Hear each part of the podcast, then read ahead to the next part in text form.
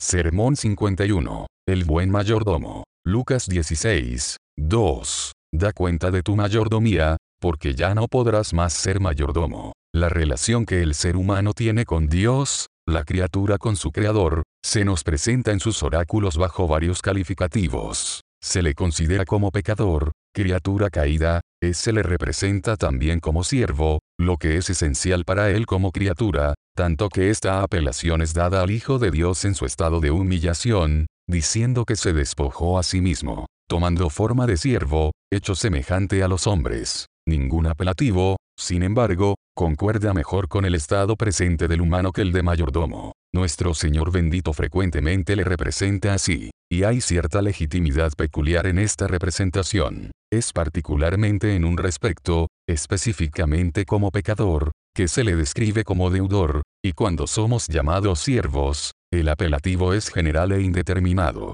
Pero el mayordomo es un siervo de una clase particular. El humano es esa clase de siervo en todo respecto. Este título expresa exactamente su situación en el mundo presente, especificando la clase de siervo que es para Dios, y qué clase de servicio espera su Señor de él. Sería de beneficio, pues, considerar ampliamente este punto y explicarlo completamente. Para lograr esto, primero, investiguemos en qué sentido somos ahora mayordomos de Dios. Segundo, observemos que cuando Él requiere nuestras almas, nosotros ya no podemos ser mayordomos. Entonces solo nos queda, en tercer lugar, observar que debemos dar cuenta de nuestra mayordomía. Primero, indaguemos en qué forma somos mayordomos de Dios. Le debemos todo lo que tenemos. Aunque un deudor está en la obligación de retornar todo lo que ha recibido, tiene la libertad de usarlo como le plazca, hasta que llegue el día de pagar. Con el mayordomo no sucede lo mismo, no está en la libertad de usar como le plazca lo que se le ha puesto en las manos,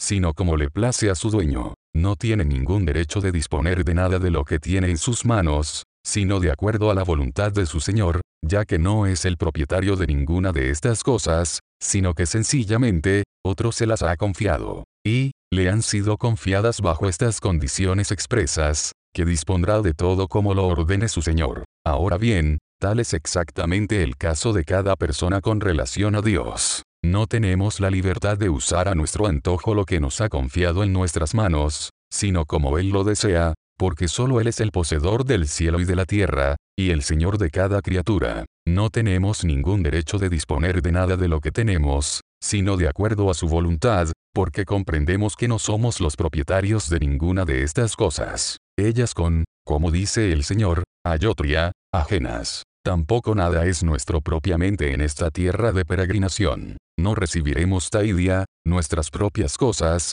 hasta que lleguemos a nuestra propia patria. Solo las cosas eternas son nuestras, alguien solo nos ha confiado todas estas cosas temporales, el dueño y señor de todo, y él nos las ha confiado con la condición expresa, de que las usemos solo como los bienes de nuestro Señor, y de acuerdo con las instrucciones particulares que nos ha dado en su palabra. Con esta condición, Él nos ha confiado nuestra alma, nuestros cuerpos, nuestros bienes y cualquier otro talento que hayamos recibido, pero para poder impregnar esta profunda verdad en nuestros corazones, será necesario mencionar algunos particulares. Primero, Dios nos ha confiado nuestra alma, el espíritu inmortal hecho a la imagen de Dios, juntamente con todos sus poderes y facultades intrínsecos, comprensión, imaginación, memoria, voluntad y una serie de afectos, ya sea incluidos en ella o altamente dependientes de ella, amor y odio, gozo y dolor, respecto al bien y al mal presentes,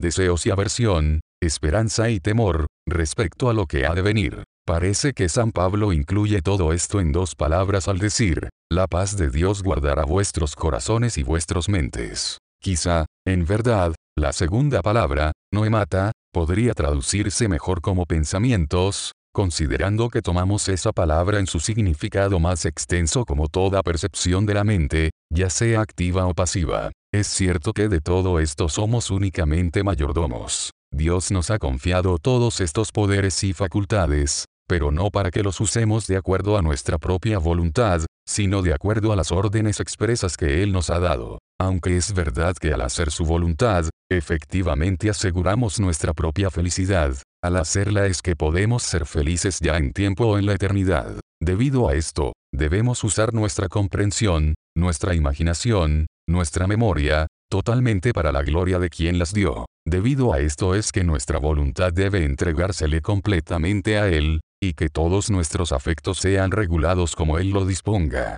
Fuimos creados con la capacidad para amar y odiar, gozarnos y entristecernos, desear y rechazar, tener esperanza y temor de acuerdo con la norma que revela a quien pertenecemos y a quien debemos servir en todas las cosas. Aún nuestros pensamientos, en este sentido, no son nuestros, no están a nuestra propia disposición, sino que, por cada función deliberada de nuestra mente, somos responsables ante nuestro gran Señor. Segundo, Dios nos ha confiado nuestros cuerpos, estas formidables máquinas, con todo su poder y sus miembros. Él nos ha confiado nuestros sentidos de la vista, del oído y el resto, pero ninguno de ellos nos ha sido dado como nuestro, para usarlos de acuerdo a nuestra propia voluntad. Ninguno de ellos se nos ha dado prestado temporalmente en un sentido tal que nos deje en libertad de usarlo como nos plazca. No los hemos recibido en estos términos específicos, en tanto que ellos son parte de nosotros, debemos emplearlos todos en la forma que Él ha dispuesto,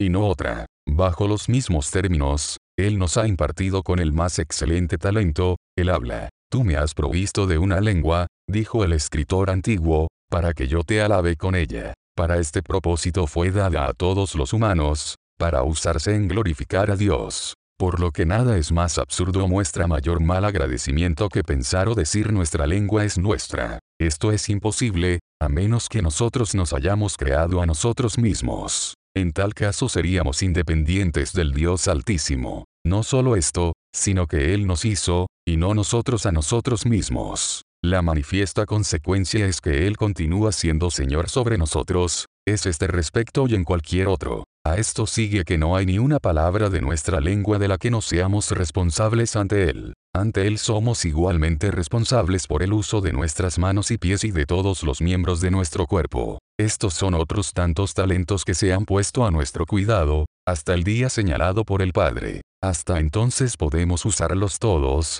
pero como mayordomos, no como propietarios, hasta el fin debemos presentar nuestros miembros, no como instrumentos de iniquidad, sino como instrumentos de justicia ante Dios. Tercero, Dios nos ha encomendado con una porción de bienes de este mundo, con comida para alimentarnos, ropa para vestirnos, y con un lugar donde posar la cabeza, y no solo con lo necesario, sino con las conveniencias de la vida. Por sobre todo, Él nos ha entregado a nuestro cuidado el precioso talento que contiene al resto, y este es el dinero. En verdad, es inexplicablemente precioso si somos mayordomos fieles y prudentes, si usamos cada porción para los propósitos que nuestro Dios bendito nos ha mandado hacer. Cuarto, Dios nos ha confiado varios talentos que, propiamente, no están contenidos en ninguno de estos encabezados, tales como fuerza muscular, salud, ser una persona agradable, tener un hablar convencional, tales como el aprender y el conocimiento en sus varios niveles, juntamente con las otras ventajas educativas,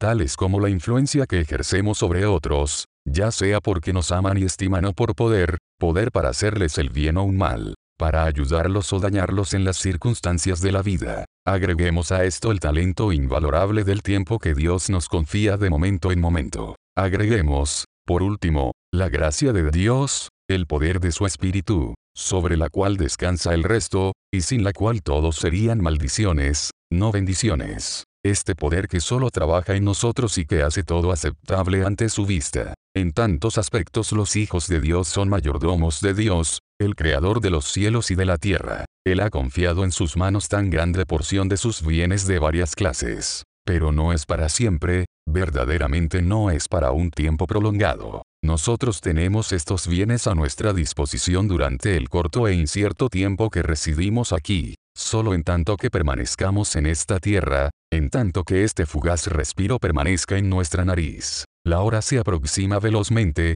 casi la podemos tocar, cuando ya no podamos ser mayordomos. Al momento en que el cuerpo vuelva a la tierra como era, y el espíritu vuelva a Dios que lo dio, ya no mantenemos esa categoría, ha terminado nuestra responsabilidad de mayordomos. Parte de los bienes que nos fueron confiados ahora han llegado a su fin, al menos en lo que a nosotros concierne. ya no somos responsables por ellos, y la porción que permanece, no puede usarse ni mejorarse como antes. Parte de lo que antes se nos confió llegó a su fin, al menos en lo que concierne a nosotros. ¿Qué haremos con la comida, el vestido, las casas, y otras posesiones terrenales después de morir? El alimento de los muertos es el polvo de la tierra, ellos están vestidos solo de gusanos y descomposición. Ellos habitan en la casa determinada a todo viviente, sus tierras no los conocen más. Todos sus bienes son entregados en otras manos, y nunca más tendrán parte en todo lo que se hace debajo del sol. El mismo caso es con nuestro cuerpo.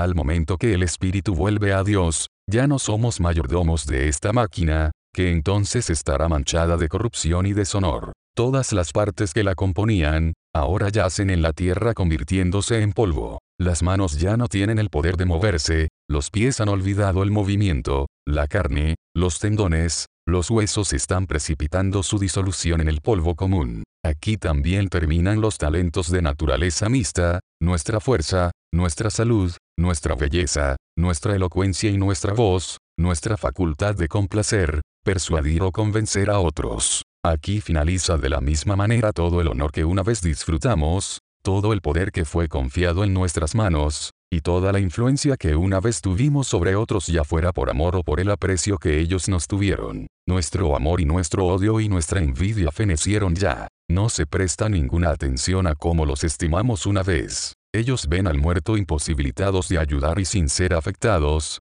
por lo que mejor es perro vivo que león muerto. Quizá permanezca una duda en relación a algunos de los otros talentos con los que ahora se nos ha confiado, si cesan de existir cuando el cuerpo retorna al polvo o solo cesan de mejorarse. En verdad que no hay duda, la expresión verbal que usamos ahora, por medio de estos órganos del cuerpo, dejará de existir completamente, cuando estos órganos sean destruidos. Ciertamente la lengua no causará ninguna vibración en el aire, tampoco el cerebro percibirá esas sensaciones. Aún el sonus exilis, la voz baja y estridente que el poeta supone que pertenece a un espíritu separado, no podemos afirmar que tenga un ser real, es pura imaginación. En verdad esto no puede ser cuestionado, pero los espíritus separados de su cuerpo tienen alguna forma de comunicar sus sentimientos uno al otro, pero, ¿qué ser viviente de carne y sangre puede explicar cómo sucede esto? Ellos no pueden tener lo que nosotros llamamos expresión verbal por lo que ya no podemos ser mayordomos de este talento cuando pasemos a ser contados entre los muertos. De la misma manera, se puede admitir la duda, si nuestros sentidos continuarán existiendo cuando nuestros órganos sean destruidos. No hay la probabilidad de que los sentidos más cercanos a nuestra naturaleza física cesen, el tacto, el olfato, el paladar, por tener relación más directa con el cuerpo y por ser mayormente, sino completamente, diseñados para su preservación, pero, no permanecerá alguna forma de visión, aunque los ojos estarán cerrados en la muerte, no habrá en el alma algo equivalente que represente el sentido del oído, además, es probable que estos no solo existan en ese estado diferente, sino en un nivel muchísimo más desarrollado, en forma más eminente que ahora. Cuando el alma se separe de su barro, y no sea más una chispa que fenece entre nubes, cuando ya no más mire por las ventanas del ojo y del oído, sino sea todo ojo, todo oído, todo tacto, en una forma que nosotros aún no concebimos. Y, no tenemos una clara prueba de la posibilidad de ello, de ver sin usar los ojos y escuchar sin usar el oído, sí, ¿no es esta una pequeña señal de lo que está por venir? Pues, no mira el alma, en la forma más clara, cuando no estamos usando los ojos, específicamente cuando soñamos, no disfruta el alma del oír sin la ayuda del oído, pero, de cualquier manera que esto sea, cuando nuestro cuerpo descanse en la silenciosa tumba, es cierto que ni los sentidos ni el habla nos serán confiados en la forma que lo son ahora. Cuanto del conocimiento de lo aprendido, que hemos adquirido por medio de la educación, permanecerá entonces, no podemos saber. Es verdad que Salomón dice que en el Seol, ¿a dónde vas? No hay obra, ni trabajo, ni ciencia, ni sabiduría. Pero es evidente que estas palabras no se pueden interpretar en su sentido neto, porque está lejos de ser verdad que no hay conocimiento después de separarnos del cuerpo. La duda está más bien del otro lado, que tal vez no haya tal cosa como verdadero conocimiento hasta entonces. Quizá haya una llana y sobria verdad, y no una mera ficción poética, en la afirmación de que, Todas estas sombras que por cosas tomamos, son solo los vacíos sueños que en profundo soñar creamos. Solo exceptuando las cosas que Dios quiso revelarle al ser humano. Yo hablaré de una. Después de buscar la verdad con alguna diligencia durante medio siglo, en este día apenas si estoy seguro de nada, sino de lo que he aprendido de la Biblia. Positivamente afirmo que no sé nada más con tal veracidad que me atreviera a confiar mi salvación en ello. Sin embargo, sí podemos aprender de las palabras de Salomón que en el Seol no hay ciencia, ni sabiduría tales que sean útiles para un alma infeliz, que no habrá obra, ni trabajo allí por los cuales uno pueda mejorar esos talentos que una vez le fueron confiados, ya que el tiempo no existirá más, el tiempo de nuestras pruebas para la felicidad o miseria eterna ha pasado, nuestro día,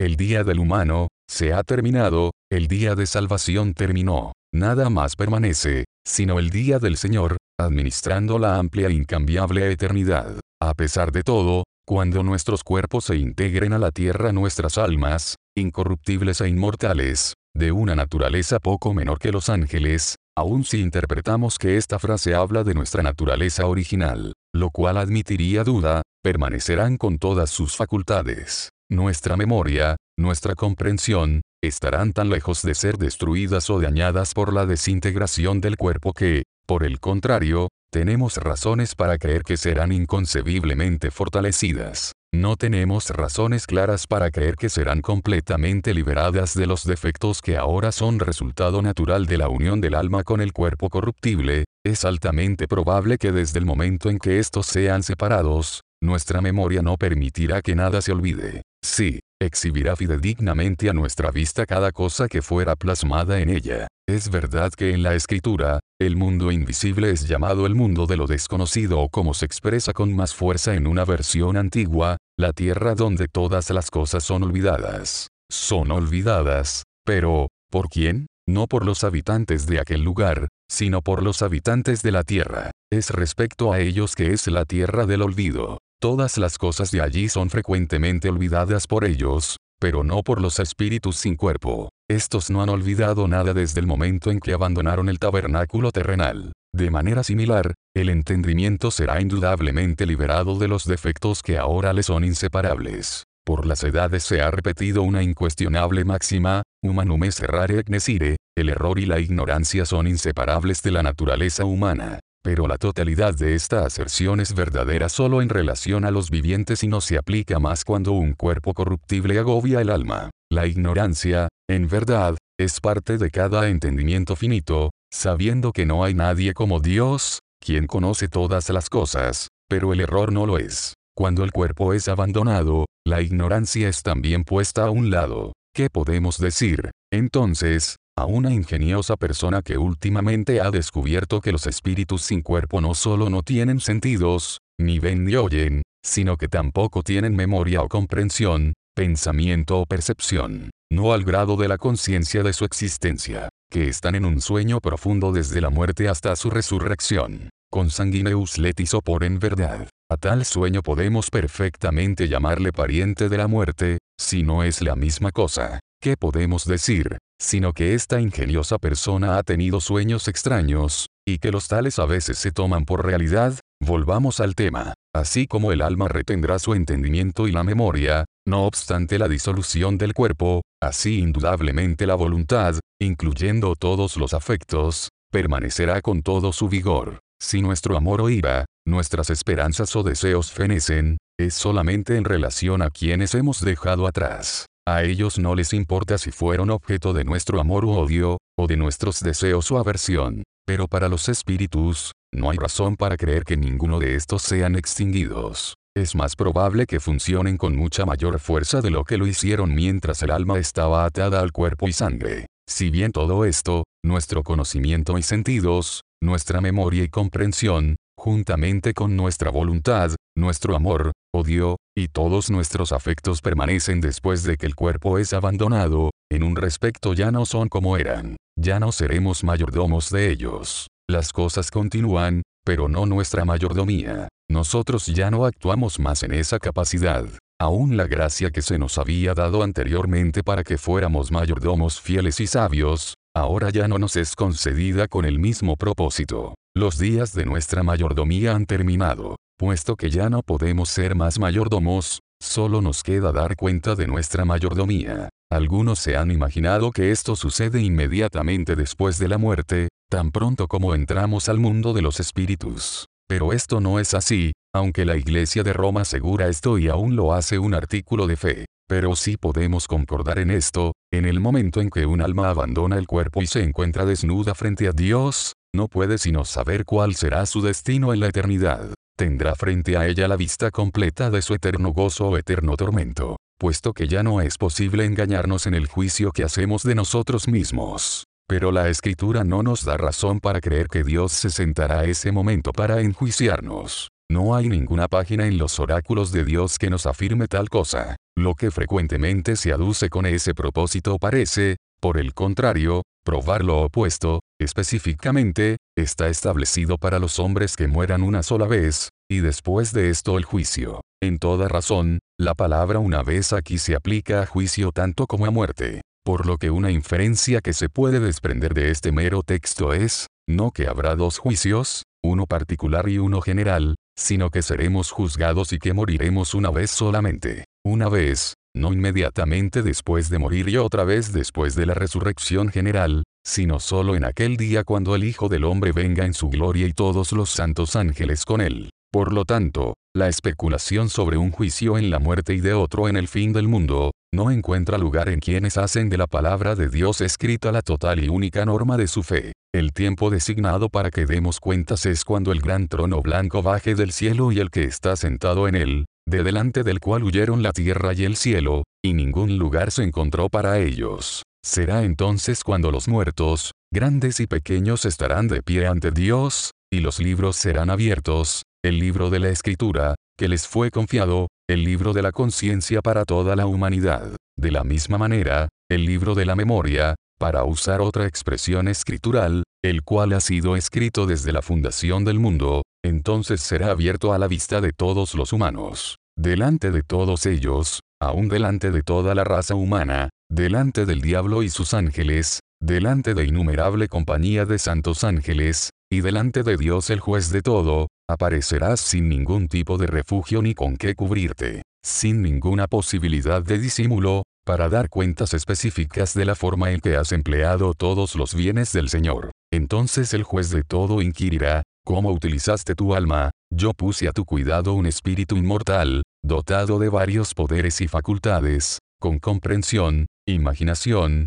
memoria, voluntad, afectos. Yo te di completas y expresas instrucciones de cómo debías usar todo esto. Usaste tu comprensión en toda su capacidad, de acuerdo con mis direcciones, específicamente, en el conocimiento de ti mismo y de mí, de mi naturaleza, mis atributos, de mis obras, ya fueran de creación, de providencia, o de gracia, en conocer mi palabra, usando cualquier medio para aumentar tu conocimiento de ella, meditando en ella de día y de noche, usaste tu memoria según mi voluntad, atesorando cualquier conocimiento que hubieras adquirido que fuera conducente para mi gloria, para tu propia salvación o para ventaja de otros, atesoraste en ella, no cosas sin valor, sino cualquier experiencia que hubieras aprendido de mi palabra, cualquier experiencia que hubieras obtenido de mi sabiduría, verdad, poder, y misericordia, usaste tu imaginación, no en pintar vanas imágenes, mucho menos en alimentar deseos tontos y destructivos,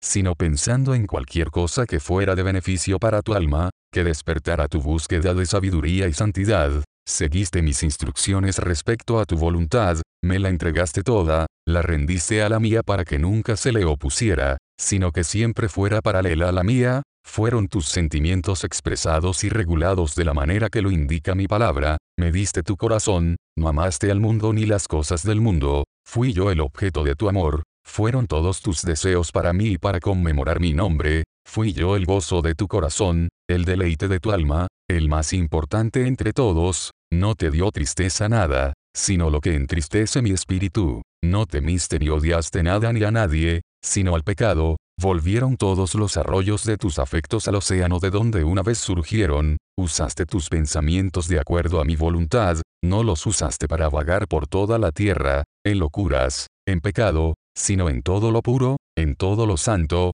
en todo lo que fuera conducivo a mi gloria, y para la buena voluntad entre los hombres, entonces, tu Señor inquirirá, ¿cómo usaste el cuerpo del que yo te doté? Yo te di una lengua para que me alabaras. La usaste para el fin para el cual te la di, no la usaste en diálogos maliciosos sin sentido, tampoco en conversaciones ofensivas o improductivas, sino en lo bueno, como era necesario útil para ti o para otros, tal como debe ser, directa o indirectamente, a fin de ministrar y dar gracia a los oyentes. Yo te di, juntamente con otros sentidos, la vista y el oído, las grandes avenidas para adquirir conocimiento. Los usaste para los excelentes propósitos para los cuales te los confié, para que te proveyeran de más y más instrucción en justicia y en santidad, te doté de manos y pies y otros miembros para que hicieras las obras preparadas para ti. No los empleaste para hacer la voluntad de la carne, ni la de tu naturaleza mala, ni la voluntad de varón, las cosas a donde tu razón o fantasía te guían, sino para hacer la voluntad del que te envió al mundo a laborar para tu propia salvación, no presentaste tus miembros al pecado como instrumentos de injusticia, sino solo a mí, por medio de mi Hijo amado, como instrumentos de justicia, después, el Señor de todo preguntará, ¿cómo empleaste los bienes que te confié en tus manos? Usaste la comida, no como consecución o motivo de tu felicidad, sino para preservar tu cuerpo saludable, fuerte y vigoroso, un instrumento adecuado para tu alma. Usaste el vestido, no para alimentar el orgullo o vanidad, mucho menos tentar a otros a pecar, sino para protegerte conveniente y decentemente de las inclemencias del tiempo, Preparaste y usaste tu casa y todas tus comodidades con el único motivo de darme la gloria, buscando a cada paso, no tu honor, sino el mío, ocupado en complacer, no a ti mismo, sino a mí. Una vez más, ¿en qué forma usaste todo el talento del dinero, no en gratificar los deseos de la carne, los deseos de los ojos, o la vanagloria de la vida? No es despilfarrar el dinero en gastos vanos, que es lo mismo que tirarlo al mar, no es acumular dinero para dejarlo al partir, que es lo mismo que enterrarlo, pero, primero, supliste con el dinero lo que deseaste en forma razonable, juntamente con tu familia, luego, me devolviste el sobrante, por medio del pobre, a quien he designado para recibirlo, mirándote a ti mismo como uno del número de pobres cuyas necesidades debían ser suplidas de esa parte de mis bienes que he puesto en tus manos para este propósito, dejándote a ti el derecho de suplirte primero, y la bendición de dar en lugar de recibir, fuiste tú. Por tanto, un benefactor para la humanidad, diste de comer al hambriento, cubriste al desnudo, visitaste al enfermo, recogiste al forastero, consolaste al afligido de acuerdo a sus varias necesidades, fuiste ojos al ciego, y pies al cojo, Fuiste padre de huérfanos y defensor de viudas,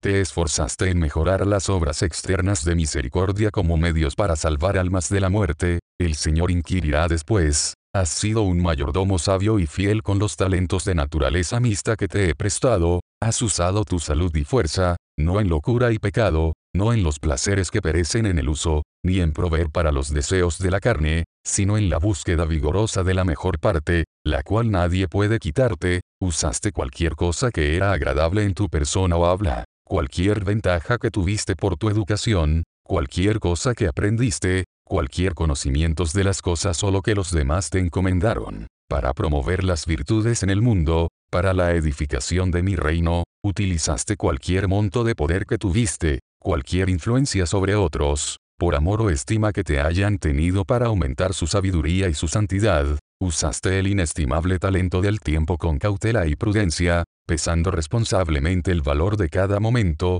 sabiendo que todos están contados en la eternidad, por sobre todo, fuiste un buen mayordomo de mi gracia para prevenir, acompañar y seguirte a ti, observaste con diligencia y mejoraste cuidadosamente todas las influencias de mi espíritu, cada buen deseo, cada porción de luz, todas sus reprensiones fuertes o suaves, como sacaste ventaja del espíritu de esclavitud y de temor, el cual existió antes que el espíritu de adopción, y, cuando llegaste a ser compañero de este espíritu, clamando, Abba, Padre, no te pusiste de pie con firmeza en la gloriosa libertad en la que yo te hice libre, presentaste desde ese momento en adelante tu alma y cuerpo, todos tus pensamientos, tus palabras y acciones en una llama de amor como sacrificio santo, glorificándome a mí con tu cuerpo y tu espíritu. Entonces, bien, buen siervo y fiel, entra en el gozo de tu Señor. ¿Y que queda para el mayordomo fiel o el infiel? Nada, sino la ejecución de la sentencia que ha sido pronunciada por el juez justo, instalándote en un estado que no admite cambio, a través de las edades. Solo queda que seas premiado con la eternidad de acuerdo a tus obras. De estas llanas consideraciones, podemos aprender, primero, lo importante que es este corto e incierto día de vida. Qué precioso, por sobre toda expresión, por sobre toda concepción, es cada momento de él. Cada grano de arena requiere cuidado, pues el tiempo que cuenta es regalo dorado cuán profundamente nos concierne a cada cual que ni uno de esos instantes se pierda, sino utilizarlos todos hasta alcanzar los propósitos más nobles, en tanto que el aliento de Dios esté en nuestra nariz. Segundo, de aquí aprendemos que no hay trabajo en nuestro tiempo, ni acción o conversación que sea puramente indiferente. Todo es bueno o malo, porque todo el tiempo, como todo lo demás que tenemos, no es nuestro. Todos estos son, como lo dice nuestro Señor, tallotria, ajenos, pertenecen a Dios nuestro Creador. Ahora, estos son o no son usados de acuerdo a su voluntad. Si todo se usa bien, todo es bueno, si no, todo es malo. Una vez más, es su voluntad que crezcamos continuamente en su gracia y en el conocimiento viviente de nuestro Señor Jesucristo. En consecuencia, cada pensamiento, palabra y trabajo donde este conocimiento aumenta, donde crecemos en gracia, es bueno, y todo caso uso en el que este conocimiento no es aumentado, es verdadera y propiamente malo. De aquí aprendemos, tercero, que no hay obras de supererogación, que nunca podemos hacer más de lo que es nuestra obligación puesto que todo lo que poseemos no es propiamente nuestro, sino de Dios, todo lo que hacemos se lo debemos a Él. No hemos recibido sencillamente esto o aquello, ni siquiera muchas cosas, sino que todo proviene de Él, por lo que todo se le debe. Él es quien nos ha dado todo, y tiene derecho a todo. Por lo que, si le pagamos a Él un poco menos que todo, no podemos ser mayordomos fieles. Y considerando que cada uno recibirá su recompensa conforme a su labor, no podemos ser mayordomos sabios, a menos que trabajemos con toda nuestra fuerza, no dejando nada a medias si lo podemos evitar, sino aplicando toda nuestra energía. Hermanos, ¿quién es sabio y entendido entre vosotros? Que muestre su sabiduría de lo alto, caminando de acuerdo a su carácter. Si ha de dar cuenta de sí mismo como mayordomo de los múltiples dones de Dios, que se vea que todos sus pensamientos y palabras y trabajos concuerdan con la posición que Dios le asignó. No es cosa fácil poner en las manos de Dios todo lo que has recibido de Él. Requiere toda tu sabiduría, toda tu resolución, toda tu paciencia y constancia, más de lo que antes tuviste por naturaleza, pero no más de lo que puedes tener por gracia. Porque su gracia es suficiente para ti, y todo, como bien sabes, le es posible al que cree. Por fe, entonces, vestíos del Señor Jesucristo, vestíos de toda la armadura de Dios y se te permitirá glorificar a Dios con todas tus palabras y obras, sí, llevando cautivo todo pensamiento a la obediencia a Cristo. Edimburgo, 14 de mayo de 1768.